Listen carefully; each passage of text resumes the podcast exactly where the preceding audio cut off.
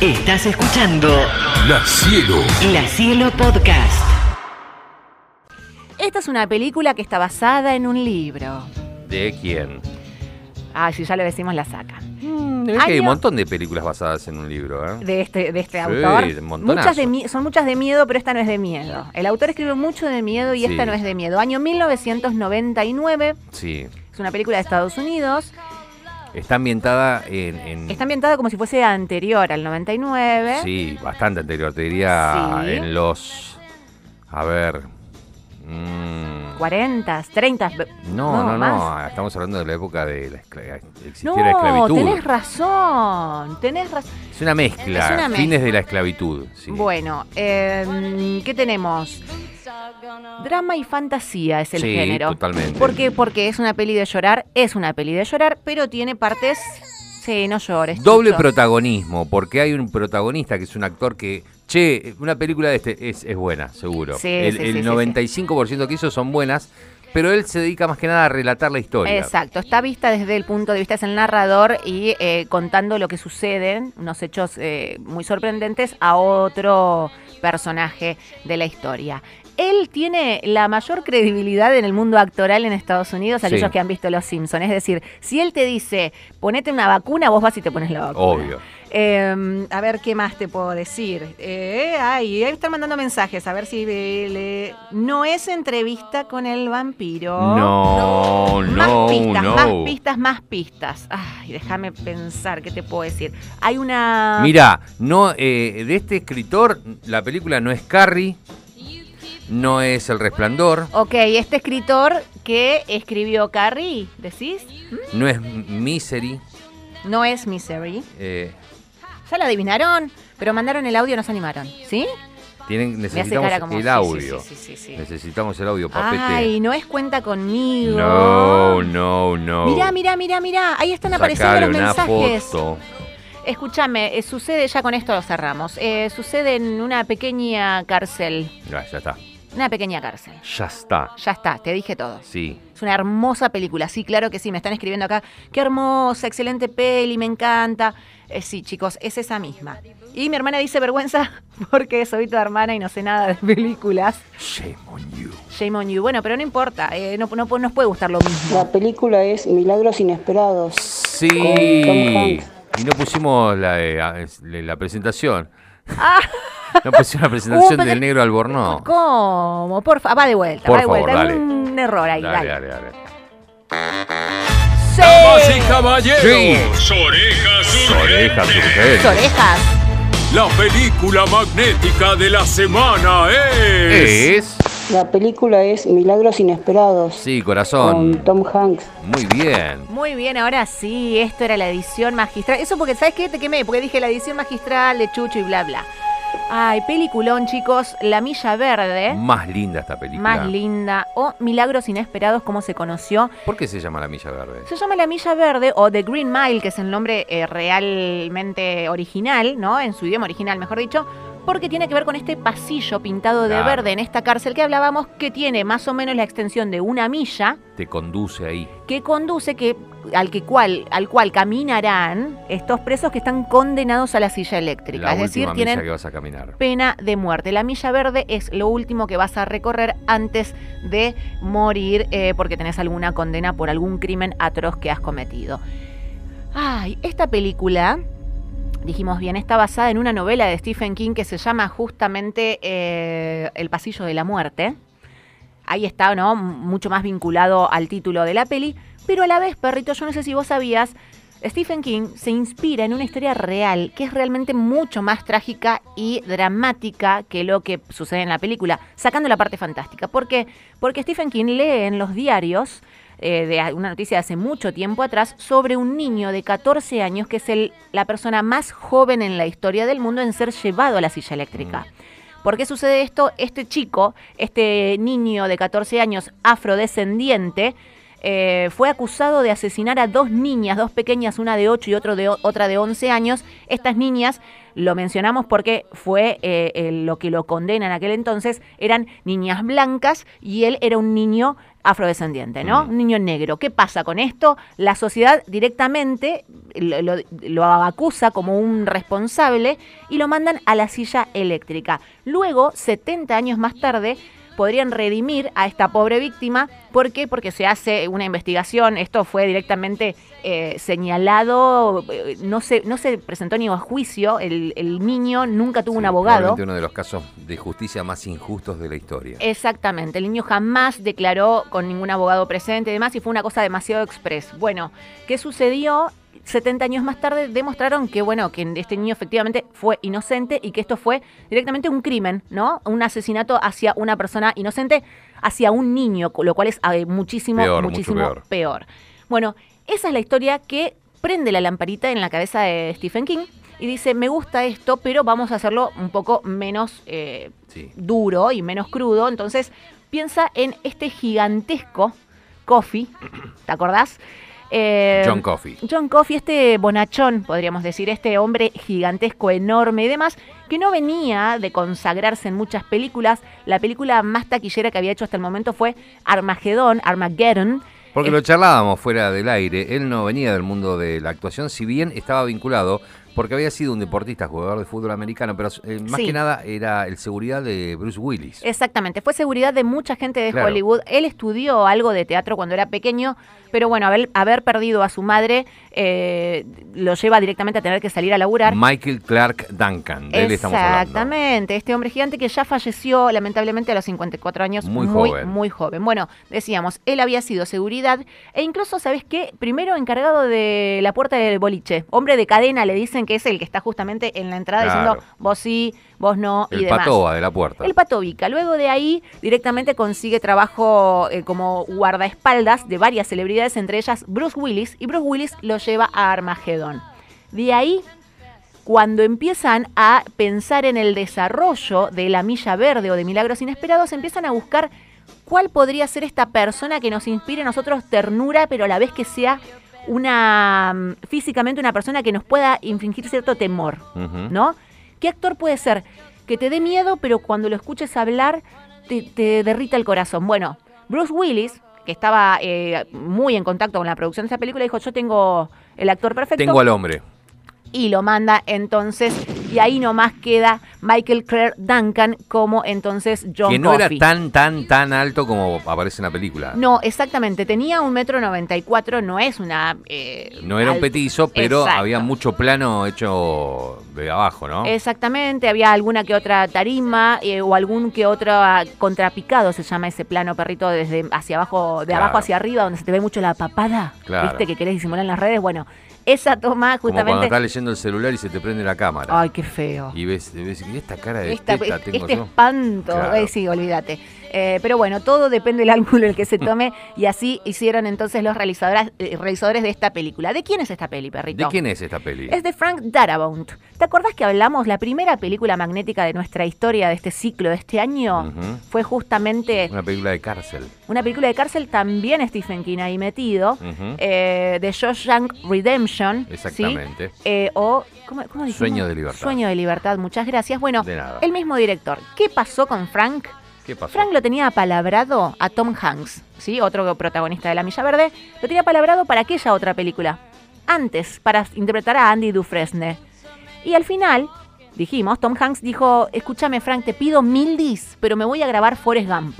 Sí, mil algo. disculpas te Una pido. que, que no sé de qué se trata y se llama Forrest Gump. Exacto. Eh, Entre la tuya y la de Forrest, eh, tengo que elegir a Bancame, Forrest. estoy con CMX. soy Chiquito, amigo, claro, chiquito claro. de olfato para elegir justamente una película que lo consagra con Oscar y demás.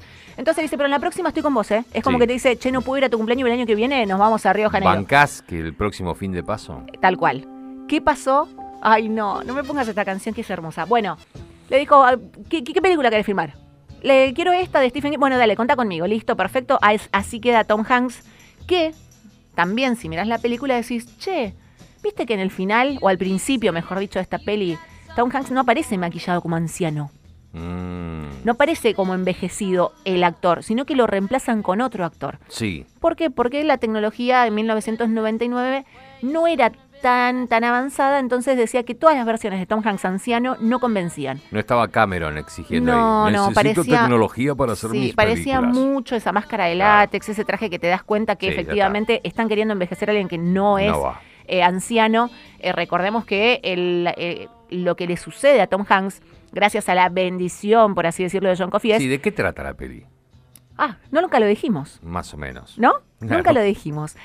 ¿De qué trata la peli? John Coffey es injustamente eh, Sí, más o menos encarcelado. basado en ese caso que dijiste. Exacto, Un- un- injustamente encarcelado. Un, un afroamericano acusado de un crimen que no cometió. Exactamente, justamente el de dos niñas eh, bellas, puras, inocentes.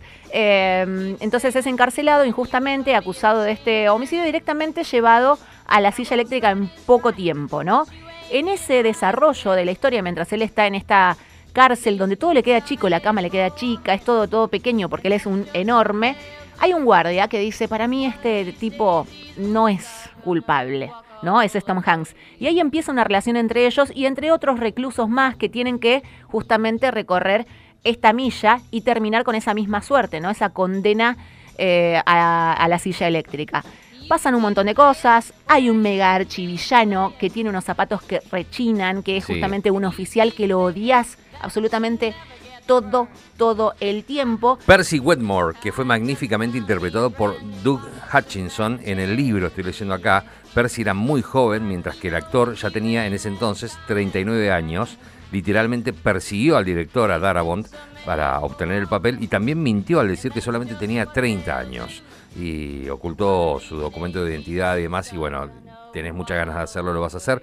Porque también, digamos, está Michael Clark Duncan, está Sí. eh, Tom Hanks, Sí. pero todos los actores que están alrededor son, Son fan- grosos, son ¿eh? increíbles. Increíbles haciendo lo suyo, eh, desde ser insoportables, odiosos, como este Percy Wetmore, o bueno, todos los demás que vas a nombrar ahora. Tenemos a David Morse, Barry Pepper, James Cromwell, Doug Hutchinson, Michael eh, Jeter.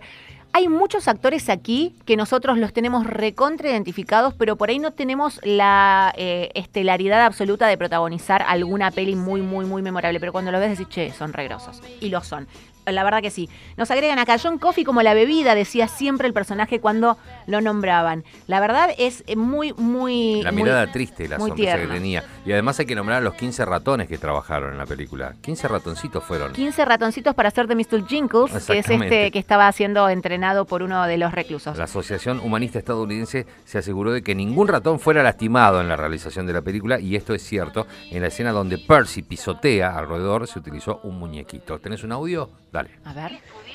Hola perro, Anita. Oh, es la milla, qué película.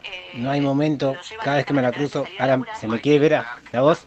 Me puede tan mal escuchar, o mejor dicho, ver la escena cuando le, le dicen para qué le desearía ver o hacer.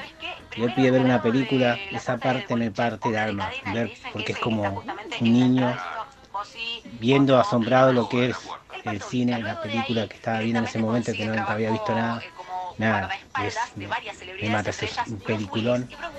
Y después me puso re triste saber que a, no, a los años, eh, no hace mucho, vaya bastante ya, eh, falleció Sí. eh, este actor. Así que bueno, nada, eh, saludos y bueno, nada, eh, programón como siempre ustedes. Así que bueno, saludos Gabriel de Lanús. Gracias, Abrazote, Gaby. Gaby. Muchas gracias. Acá lo que decía Anita, el actor Sam Rockwell, altísimo, tremendo actor. Lo hemos visto en un montón de películas haciendo esos personajes, en la mayoría así, abyectos, jodidos, revulsivos. Eh, es el que interpreta al, más loco de los presos que están ahí, al maníaco. Y como decía Anita, tenía que parecerle asqueroso al público. O sea, ya tenías un policía de los dos que era muy malo, que era una mierda, y tenías un compañero de cárcel, uno que tenía el ratoncito, que era como inocentón, y este que era muy malo. Este, y para mejorar ese efecto eh, en repulsivo, le habían puesto hasta acné así en, la cara, cosa que cuando hicieran esos primeros planos con los dientes todos podridos y el acné te generara como más rechazo. Más rechazo todavía. Bueno, hablaban de parte emotiva recién, justamente cuando ve la peli. Acá tenemos un oyente que nos manda otra. Por favor, jefe, no me cubra la cara con ese trapo, no me deje a oscuras, me da miedo la oscuridad. Es tremendo, la verdad, hay que estar como bastante fuerte, ¿no? Para ver esta peli, porque es, es muy linda, es muy tierna, tiene una historia linda, pero a la vez tiene de fondo esta injusticia, porque básicamente es una injusticia lo que estamos viendo desde principio a fin. Alejandro decía justamente esta cita de la película, así que le mandamos un saludo y gracias por el aporte. Audios, A ¿qué ver. dicen? El preso, el más malo, era el real asesino de las niñas. exacto, Bien. exacto que lo cuenta. Sí, y te indigna aún exactamente, más. Exactamente. Bueno, se hicieron tres sillas eléctricas eh, para la película y el prototipo fue una de la famosa prisión eh, Sing Sing, esa cárcel tan, tan conocida y tan popular, ubicada en el estado de New York. Sin embargo, en los años 30 del siglo XX, eh, cuando se desarrolla la película, la ejecución se realizaba ahorcando a los reos. O sea, eso es un, un detalle que, que- que, bueno... Desfasado del- de, Exactamente. de la rigurosidad histórica. Stephen King creo que es una de las pocas películas en las cuales él se involucró y está de acuerdo en lo que se hizo. Eso te iba a decir, a ese dato iba a llegar porque eh, Stephen King, en el autor del libro, dice que esta es la más fiel en cuanto a lo que él quiso contar en el libro. Estuvo muy presente en el rodaje, muy Mm, presente en Hay el muchas guion. fotos de él ahí en el set. Exacto. Y en una de esas visitas que ha hecho al set de, eh, de la película, se sentó en la silla eléctrica, esta obviamente eh, de utilería. Sí. Y eh, también tuvo como el tupé de instar a Tom Cruise, eh, a Tom Cruise, Tom Hanks, a decirle, che, vení, dale, probá, fíjate. Y Tom dijo, no, no, gracias, maestro. Sí, y él dice que no la paso". pasó bien, se sentó y la, la verdad que dice que puteó un poco, tiró así como... como, como No le gustó, porque no solamente se sentó, se lo sintió- ataron. Sí, sí, se, se sintió muy, muy mal sentado en esa silla, que era todo de utilería y demás. Bueno, el director artístico reconstruyó el bloque de la prisión basándose en las descripciones en el libro de King, sin perder de vista un solo detalle. Por lo tanto, en el interior también trabajaron psicólogos, se suponía que la causa, que causaba miedo esa- ese lugar, rechazo y tristeza. Es que Miedo, sí. rechazo y tristeza. Y el libro, eh, en su momento, se entregó, y acá estoy viendo, en seis volúmenes. A ver si lo tengo por acá. No, bueno. Y que uno de los aspirantes creo que fue, no sé si lo dijiste y te pido disculpas, eh, John Travolta. No, no lo dije. Me parece que andaba por ahí también con ganas de ser. Eh, durante algún tiempo John Travolta también fue considerado para interpretar a, a- al actor, a Paul, pero bueno, como dijo Anita, aguantaron al otro. Sí, sí, sé que tenés mensajes, eh, espero. eh. Este, mm, pero bueno, nada, como estaba ahí con el tema de Forrest Gump, eh, hubo que esperar. Los productores de la película tuvieron problemas con John Coffey. Ninguno de los actores que fue al casting se veía convincente. Entonces, bueno, lo que dijo Anita, apareció Bruce Willis y dijo yo tengo, Yo tengo al que tengo va, al men". chicos. Audio, sí, a ver. Chicos, la milla, ¿saben que me remite a un recuerdo personal hermoso? Estábamos mirando esa película cuando mi señora se descompuso y fue a la clínica para, para que nazca Ah. uno de mis hijos. Ah, Un hermoso recuerdo. La habíamos alquilado. Alguien más que la alquiló por aquí nos ¿Te cuenta. acordás que estábamos viendo el día que nació esta, que ahora, mirá... eh, Quedará para la historia, ahí ¿viste? está. Eh, nos dicen por acá, perros, recuerdo que un sábado a la tarde alquilé en el videoclub Milagros Inesperados y Sexto Sentido. Miré una tras otra para cortarse las venas, dice. Bueno, pero con distintos eh, climas, ¿no? Porque no es la creo. misma, la, eh, la misma sensación. Una es como más de tristeza y, y te, te quedas así como desahuciado y la otra es como, ¡Oh, no, no, hay que retroceder a ver si era cierto. Esa es la, eh, la sensación de sexto sentido. A ver, ¿qué más tenemos? Hola chicos, ¿cómo están? Aquí Facu de las Terminas. Eh, yo leí eh, la obra de Stephen King Sí. en la que se basa la, la peli, no la vi, pero la obra literaria sí la leí, me pareció espectacular.